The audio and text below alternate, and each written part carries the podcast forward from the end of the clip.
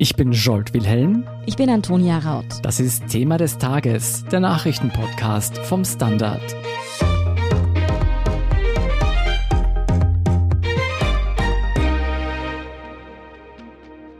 Ein halbes Jahr ist der schreckliche Terroranschlag in Wien jetzt schon her und ich weiß nicht, wie es dir geht, Scholt, aber ich kann mich immer noch extrem gut an diesen furchtbaren Abend erinnern. Ich mich auch und auch an die Tage danach. Ja, und wenn es uns schon so geht, dann kann man sich denken, dass es den Menschen, die dort verletzt wurden oder Angehörige verloren haben, erst recht so geht. Ja, und umso erstaunlicher ist es vielleicht, dass es gerade um diese Opfer und Angehörigen besonders still geworden ist in den letzten Monaten. Einige von ihnen reichen jetzt sogar Klage gegen die Republik ein. Sie fühlen sich vom Staat im Stich gelassen. Ja, was es damit genau auf sich hat und wo denn überhaupt die Ermittlungen rund um den Terroranschlag ein halbes Jahr danach nun stehen, darüber sprechen wir heute mit Vanessa Geig und Colette Schmidt vom Standard. Vanessa, ein halbes Jahr nach dem Terroranschlag in Wien fühlen sich jetzt Opfer und Angehörige von der Republik im Stich gelassen. Einige von ihnen streben deshalb sogar eine Klage an. Wieso eigentlich? Also grundsätzlich gehen Opfer und Hinterbliebene natürlich unterschiedlich mit dem Erlebten bzw. mit dem Verlust von ihren Angehörigen um. Manche haben vielleicht schon damit abgeschlossen, andere sehen sich aber einfach auch nicht darüber hinaus, sich da jetzt in ein vielleicht ganz lange dauerndes Verfahren irgendwie zu stürzen. Es gibt aber, wie du gesagt hast, tatsächlich einige, die auch eine Amtshaftungsklage zumindest anstreben. Mhm. Der Vorwurf da ist, dass durch korrektes Handeln der Behörden im Vorfeld, also wenn die Sicherheitsbehörden vor dem Anschlag bessere Arbeit gemacht hätten, das Attentat in der Form oder zumindest zu dem Zeitpunkt nicht stattfinden hätte können oder müssen. Und eine Frau, deren Tochter beim Anschlag getötet worden ist, hat auch tatsächlich schon Klage eingereicht. Und für den Fall gibt es auch schon einen Gerichtstermin für Mitte Mai. Und ungefähr 20 weitere sind da kurz davor, eine Klage einzureichen. Da hoffen aber die Anwälte zum Teil noch drauf, die Sache außergerichtlich zu klären. Vanessa, diese Vorwürfe, dass bei der Terrorbekämpfung vieles schiefgelaufen ist, gab es ja schon unmittelbar nach dem Anschlag. Es wurde da auch eine eigene Kommission eingerichtet, um die Vorwürfe zu untersuchen. Was kam denn dabei heraus? Genau, die Regierung hat selbst eine Kommission eingesetzt, die die Vorgänge im Vorfeld untersucht hat. Und die hat dann in ihrem Endbericht erhebliche Mängel in der Terrorbekämpfung festgestellt. Es ist jetzt nicht möglich, das alles nachzuerzählen, weil es recht umfangreich ist, mhm. aber in den Fokus ist vor allem die Arbeit vom Verfassungsschutz geraten.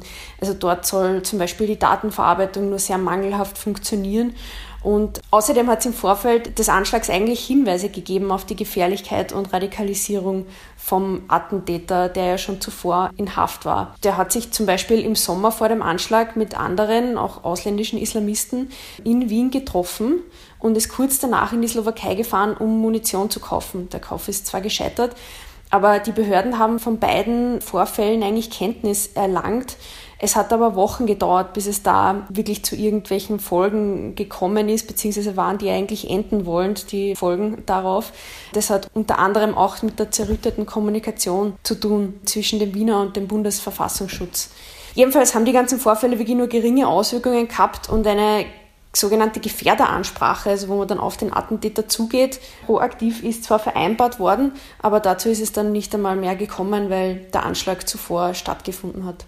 Was möchten denn die Opfer und die Angehörigen mit ihren Klagen eigentlich erreichen? Was fordern sie vom Staat?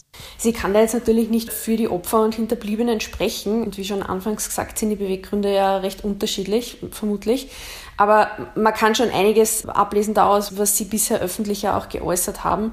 Da wird es manchen einfach darum gehen, dass die Republik für die Geschehnisse Verantwortung übernimmt, nachdem sie eben auch zu gravierenden Fehlern von staatlichen Behörden im Vorfeld vom Anschlag gekommen ist. Aber es spielen auch sehr wohl höhere finanzielle Entschädigungen eine Rolle, weil die bisherigen Leistungen eher gering waren. In der bereits erwähnten Klage, die es schon gibt, geht es zum Beispiel um Schmerzensgeld, um die Rückerstattung von Bestattungskosten, aber auch um eine Haftung für künftige Schadensersatzansprüche. Und da bewegen wir uns ungefähr in einer Höhe von 125.000 Euro.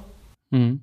Du sprichst da von Hilfeleistungen, von denen ich angenommen hätte, dass die eigentlich automatisch gestellt werden bei solchen Terroranschlägen. Wir sind es ja gewohnt, wir leben in einem Sozialstaat, da gibt es für alle möglichen Fälle Hilfefonds.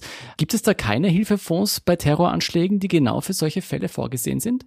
Jein, also es gibt schon etwas und das ist das Verbrechensopfergesetz und danach haben grundsätzlich alle Menschen, die Opfer von einem Verbrechen geworden sind, bestimmte Ansprüche. Jetzt aber nicht speziell eben nur Terroropfer.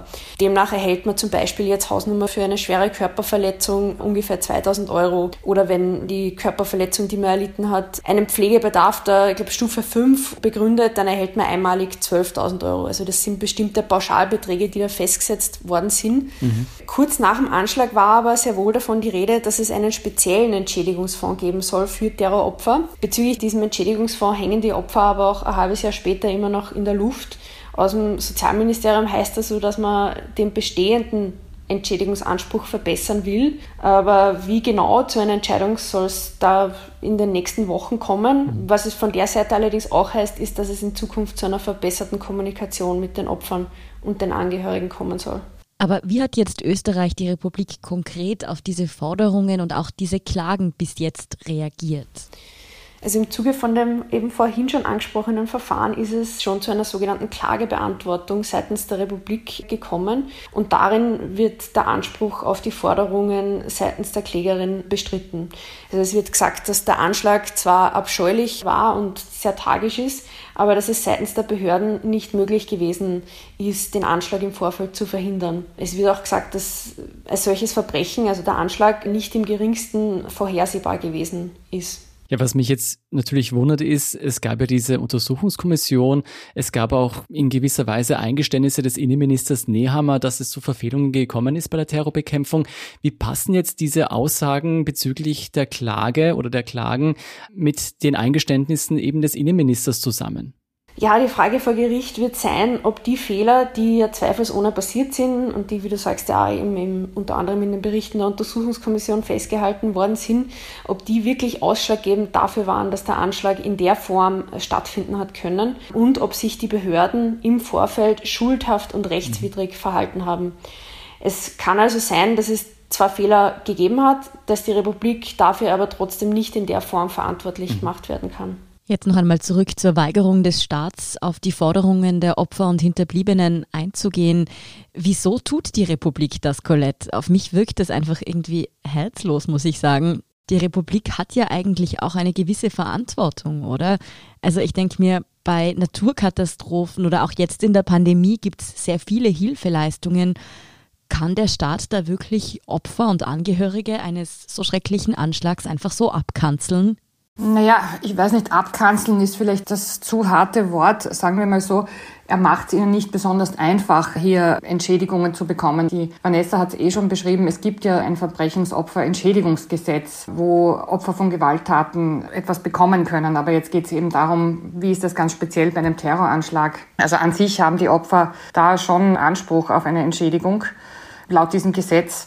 Aber wie wir jetzt aus mehreren Medienberichten auch bei uns in unserer Zeitung gehört haben, erfahren die ja nicht einmal etwas davon. Ja? Also man geht nicht aktiv auf sie zu. Und ich denke mir, wenn man wirklich traumatisiert ist vom Tod eines nahen Angehörigen, noch dazu, wenn er auf diese Art gestorben ist, das ist ja keine Krankheit, kein tragischer Unfall, sondern er wurde ermordet, grausam niedergeschossen. Da kann man schon erwarten, dass die Leute vielleicht nicht selber gleich alles auf die Reihe kriegen und auf sie zugehen. Das würde ich mir eigentlich erwarten vom Staat. Ja, abgesehen von den rechtlichen Schritten kritisieren Angehörige, wie nach dem Anschlag mit ihnen umgegangen wurde. Die Schwester eines Opfers hat ihre Erlebnisse jetzt geschildert. Was hat dich denn dabei am meisten berührt, Colette? Also ganz ehrlich, dieser Satz von ihr, ich habe ihre Leiche mehrere Tage suchen müssen, der hat mich wirklich beschäftigt mhm. gestern noch stundenlang. Also wenn man sich das vorstellt, man erfahrt, die Schwester wurde erschossen, also sie ist eines dieser Opfer und dann heißt es bei der Polizei, die liegt auf der Gerichtsmedizin, die sagen, wir haben es nicht. Also das ist unglaublich. Ja. Natürlich kann man auch allen Stellen, die da involviert sind, zugestehen, dass das eine Ausnahmesituation ist, dass da vieles in der Kommunikation nicht wie geschmiert läuft. Natürlich, weil man sowas ja Gott sei Dank nicht jeden Tag erlebt. Aber wie das für die Angehörige sein muss, das möchte ich mir gar nicht vorstellen. Und da waren ja sehr viele andere Interviews auch jetzt im Falter aktuell mit der Familie des Restaurantbesitzers, der umgebracht wurde. Und dann auch schon vor einigen Wochen das Interview auf Puls 4 mit dem Elternpaar vom ersten Opfer von einem jungen Mann bei der Stiege. Da war der gleiche Tenor, dass sie eben auch diese Eltern gar nicht gleich gewusst haben, ist er jetzt tot oder nicht. Man hat sie irgendwo warten lassen. Also das ist alles ein Wahnsinn und grausam, wirklich. Und dann war auch noch die Geschichte mit dem Formular, wo sie eben dann tatsächlich ansuchen wollte um einen Zuschuss zum Begräbnis, die Schwester vom Opfer vor der Synagoge, von Gudrun hat die Frau geheißen, wo man ihr dann gesagt hat, suchen Sie sich das Formular im Internet selber raus. Man kann das richtig hören, wenn man Beamtenerfahrungen hat oder so, also so diesen Apparat kennt, ja. Aber in so einer Situation, wenn die eh sagt, meine Schwester wurde Terroropfer, da könnte man da schon ein bisschen entgegenkommend sein. Jeder Einzelne. Wir haben uns das jetzt auch automatisch gefragt, wie wir diesen Bericht gelesen haben, wie denn das eigentlich sein kann. Wieso kümmert sich niemand emotional nach so einer Tragödie um die Angehörigen der Todesopfer gerade speziell? Ich weiß es nicht. Vielleicht ist gerade dieser schreckliche Terroranschlag ein Anlass, dass man sich da etwas überlegt. Also es gibt bei allen Katastrophen das Krisenintervention-Team oder die Krisenintervention-Teams in ganz Österreich, die sich schon im ersten Moment um Angehörige kümmern. Vielleicht wäre es aber auch zu überlegen, eine Stelle zu schaffen, wo Angehörige auch in den Tagen danach ganz konkret bei pragmatischen Dingen eine Hilfe bekommen. Denn die sind da schwer traumatisiert, wie ich schon gesagt habe und müssen aber Dinge bewältigen, wie eben Begräbnis äh, organisieren etc., die schon so schwierig sind. Oder eben ein Formular finden, wo Leute auch ohne Schockerlebnisse vielleicht Probleme haben. Vielleicht könnte man sich da mal überlegen, wirklich eine Stelle einzurichten, die einfach da ist, niederschwellig für Hinterbliebene in solchen Fällen. Ja, ich denke ebenfalls viele überrascht haben dürfte, dass Vertreter der Regierung nach dem Terroranschlag keinen Kontakt mit den Hinterbliebenen und den Opfern aufgenommen haben. Wissen wir wieso nicht? Also wie wir jetzt erfahren haben, wurde wohl intern ausgemacht, dass der Bundespräsident kondoliert. Mhm. Es gibt auch ein Schreiben, das tatsächlich von der Präsidentschaftskanzlei ausgeschickt wurde. Es kam aber offenbar nicht bei allen Angehörigen an. Also zum Beispiel der Fall der Schwester, mit der ich gesprochen habe, die hat das nicht bekommen und auch ihr Vater nicht, der irgendwie seine 44-jährige Tochter verloren hat. Also ich weiß nicht genau, wie man da ausgewählt hat, wem man das schickt, aber es ist offensichtlich bei einigen, wenn ich jetzt die ganzen Berichte anschaue, nicht angekommen. Also da gibt es wohl auch Verbesserungsbedarf. Es soll auch ein Treffen im Innenministerium gegeben haben mit Hinterbliebenen. Trotzdem hört man von allen Seiten, auf uns ist niemand zugekommen. Wir wurden auch nicht bei der Denkmalerrichtung irgendwie angeschrieben, eingeladen und so weiter. Das wiederholt mhm. sich ja auch, die Kranzniederlegungen. Also die sind sich immer eigentlich vergessen vorgekommen, diese Hinterbliebenen. Das wäre nämlich auch meine nächste Frage gewesen. Es gab ja eben diese öffentlichen Trauerbekundungen, Kranzniederlegungen, ein Denkmal. Wir waren jetzt irgendwie der Meinung, als wir darüber berichtet haben, dass das auch vor allem für die Angehörigen abgehalten wurde. Aber war das eigentlich, ganz hart gesagt, nur eine Show für die Öffentlichkeit? Ja, man würde natürlich denken, dass das für die Angehörigen in erster Linie und dann für das kollektiv trauernde Volk ist. Aber nein, anscheinend wurden die da nicht eingeladen, nicht eingebunden auch beim Aufstellen des Denkmals nicht. Wenn man tatsächlich aus solchen Tragödien öffentlichkeitswirksame Auftritte politische lukriert, dann ist das schon mehr als fragwürdig, um das einmal euphemistisch auszudrücken. Ja. Vielleicht könnte das so eine Stelle auch erfüllen, dass die sich wirklich um die Opfer kümmert von Tag eins. Ja. Ich muss aber auch sagen, nach dem Artikel, den wir heute veröffentlicht haben im Standard mit der Schwester der Ermordeten, hat sich auch schon was getan. Es hat nämlich die Polizei mit mir Kontakt aufgenommen, weil die mhm. Schwester ja in diesem Text auch den Wunsch formuliert, dass sie gerne diese fünf Polizisten kennenlernen würde, die sie auf Videos, die sie sich dann mhm. erst Wochen später angeschaut hat, gesehen hat. Das hat sie erleichtert nämlich, dass ihre Schwester nicht allein in Angst gestorben ist, sondern dass unmittelbar nach ihrem Zusammenbruch diese Beamten hingelaufen sind und sie weich gebettet haben und bei ihr waren. Und sie würde gerne wissen einfach, ob sie vielleicht noch etwas gesagt hat, diese letzten Minuten im Leben ihrer Schwester. Da hat sich erfreulicherweise die Polizei heute bei mir gemeldet und ich habe den Kontakt hergestellt und sie suchen jetzt diese Beamten und vielleicht gibt es da wenigstens jetzt eine Begegnung. Das ist eine gute Nachricht in dieser ganzen wahnsinnig traurigen Thematik. Ich muss auch sagen, wenn ich das höre, dann ja, stellen sich bei mir immer noch die Haare am Rücken auf. Das ja, echt bewegend, ja. Jetzt blicken wir noch nach vorne. Wie geht es denn mit den Ermittlungen rund um den Anschlag voran? Wo stehen diese ein halbes Jahr danach? Also aktuell sind rund zehn Personen in Urhaft, soweit wir wissen. Anfang Mai wird dann darüber entschieden werden, ob es eine Haftverlängerung gibt, weil man kann ja Leute nicht unbegrenzt in Urhaft halten. Da muss es dann wirklich Gründe geben, die weiter festzuhalten. Jetzt stehen die Ermittlungen so, dass man sagt, unmittelbar an der Tat dürfte niemand außer dem getöteten Attentäter selbst beteiligt gewesen sein wohl aber vielleicht bei der Vorbereitung, beim Waffenkauf und so weiter. Es wurden ja schon im Dezember DNA-Spuren an der Waffe von zwei Männern und zwei Frauen gefunden. Es sind, ich glaube, insgesamt nach dem Anschlag 17 Personen verhaftet worden. Einige kamen dann wieder frei, weil sich der Verdacht nicht erhärtet hat. Es sind aber im April noch zwei verhaftet worden. Ich glaube zuletzt vor zwei Wochen ein 21-jähriger Österreicher mit ägyptischem Migrationshintergrund. Also da tut sich noch einiges. Die Frage, glaube ich, die noch immer nicht geklärt ist, ist auch, wie er mhm. an den Ort des Geschehens gekommen ist. Ob ihn da jemand hingeführt hat oder er mit der U-Bahn hingeführt oder wie. Also das ist noch immer nicht geklärt. Das wäre für meinen laienhaften Begriff doch auch eine Mittäterschaft, wenn man jemanden zum Attentat hinführt und weiß, was er vorhat natürlich. Das ist noch nicht geklärt.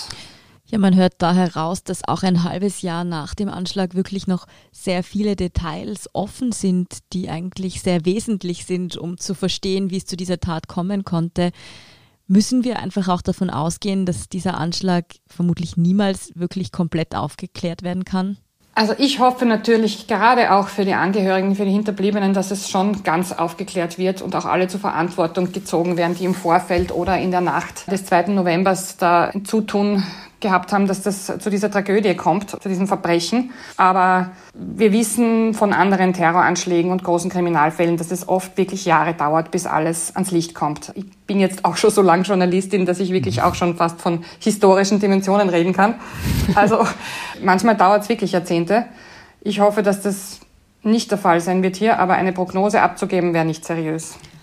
Ja, wie du schon gesagt hast, gerade für die Angehörigen hoffen wir natürlich alle, dass diese Ereignisse aufgeklärt werden können. Vielen Dank auf jeden Fall Colette Schmidt und Vanessa Geig für diese Einblicke. Gerne, danke. Wir sind gleich zurück. Guten Tag, mein Name ist Oskar Bonner. Wenn man in stürmischen Zeiten ein wenig ins Wanken gerät, den eigenen Weg aus den Augen und die Orientierung verliert, dann ist es sehr hilfreich, wenn man etwas hat, woran man sich anhalten kann. Der Standard, der Haltung gewidmet. Jetzt gratis testen auf Abo der Standard.at. Und hier ist, was Sie heute sonst noch wissen müssen. Erstens, von 3. bis 10. Mai schaltet Niederösterreich alle nach Altersgruppen gestaffelt zur Buchung einer Corona-Impfung frei. Den Anfang machen Termine für Personen ab dem 50. Lebensjahr. Ab 5. Mai folgen Reservierungen für jene ab 40. Die über 30-Jährigen sind dann ab 7. Mai an der Reihe und ab dem 10. Mai können sich alle ab 16 Jahren anmelden. Insgesamt werden 326.000 Termine freigegeben. Geimpft wird bis Mitte, Ende Juni. Gute Nachrichten gibt es auch für alle, die bereits geimpft sind. Geimpfte werden nämlich schon demnächst Getesteten gleichgestellt. Ein entsprechender Beschluss soll in einer Sondersitzung des Nationalrats fallen, die für Montagmittag geplant ist. Dadurch werden sich Geimpfte bei den Mitte Mai anstehenden Lockerungsschritten etwa im Veranstaltungsbereich und der Gastronomie Tests ersparen. Hm. Zweitens, Österreichs Supermärkte sollen in Zukunft verbindlich Mehrwegflaschen anbieten müssen. Dazu hat Umweltministerin Leonore Gewessler heute Mittwoch einen Gesetzesentwurf vorgestellt. In Kraft treten soll das geänderte Abfallwirtschaftsgesetz allerdings erst ab 1. Jänner 2024. Ab dann ist die Mehrwegquote verbindlich für alle Lebensmittelgeschäfte gültig. Supermärkte, die derzeit noch kein Pfandflaschensystem haben, müssen dieses System bis dahin aufbauen. Für einzelne Getränkegruppen wird es unterschiedliche Quoten geben. Größtes Augenmerk liegt auf Bier und Biermischgetränken. Hier müssen mindestens 60 Prozent des Angebots aus Mehrwegflaschen bestehen. Drittens, ein Blick nach Indien. Auf dem Subkontinent kämpft die Bevölkerung mit dem schwersten Corona-Ausbruch seit Beginn der Pandemie. Allein am Montag wurden mehr als 350.000 Menschen positiv getestet, wobei die Dunkelziffer mangels Testkapazitäten noch weit höher liegen dürfte. Dazu kommt, dass tausende Menschen jeden Tag an den Folgen von Covid-19 sterben. Nach den USA hat nun auch die Europäische Union angekündigt, Hilfsgüter wie Sauerstoff und Medikamente zur Verfügung zu stellen. Und viertens schauen wir noch in die USA. Dort kehrt nach der Pandemie langsam wieder der Normalzustand zurück. Damit können auch wieder Veranstaltungen stattfinden, die alles andere als normal sind, wie etwa ein Event am vergangenen Wochenende im Bundesstaat Nebraska beweist. Ja, in der Kleinstadt Lincoln trafen nämlich hunderte Menschen mit dem Namen Josh zu einem skurrilen Wettkampf zusammen. Sie alle traten mit Poolnudeln aus Schaumstoff gegeneinander an, um den ultimativen Josh zu küren. Ja, Regeln gab es bei dem Scherzevent zwar keine. Ein fünfjähriger Josh hat dann trotzdem den Titel Ultimate Josh für sich beanspruchen dürfen. Die Spaßveranstaltung hatte dabei auch einen Mehrwert abseits des Unterhaltungsfaktors. Die Veranstalter nutzten nämlich die Gelegenheit, um Geld für karitative Zwecke zu sammeln. Immerhin. Mehr dazu und die aktuellsten Informationen zum weiteren Weltgeschehen finden Sie wie immer auf der Standard.at. Um keine Folge von Thema des Tages zu verpassen, abonnieren Sie uns bei Apple Podcasts oder Spotify.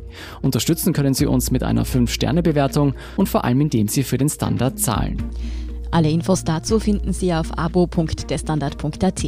Und wenn Ihnen unsere Arbeit gefällt, dann freuen wir uns über eine nette Rezension. Verbesserungsvorschläge und Themenideen schicken Sie uns gern an podcast.derstandard.at.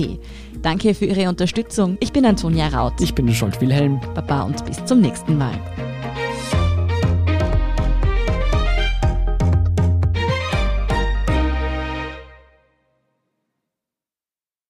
Guten Tag, mein Name ist Oskar Bonner. Wenn man in stürmischen Zeiten ein wenig ins Wanken gerät, den eigenen Weg aus den Augen und die Orientierung verliert, dann ist es sehr hilfreich, wenn man etwas hat, woran man sich anhalten kann. Der Standard, der Haltung gewidmet. Jetzt gratis testen auf Abo der Standard.at.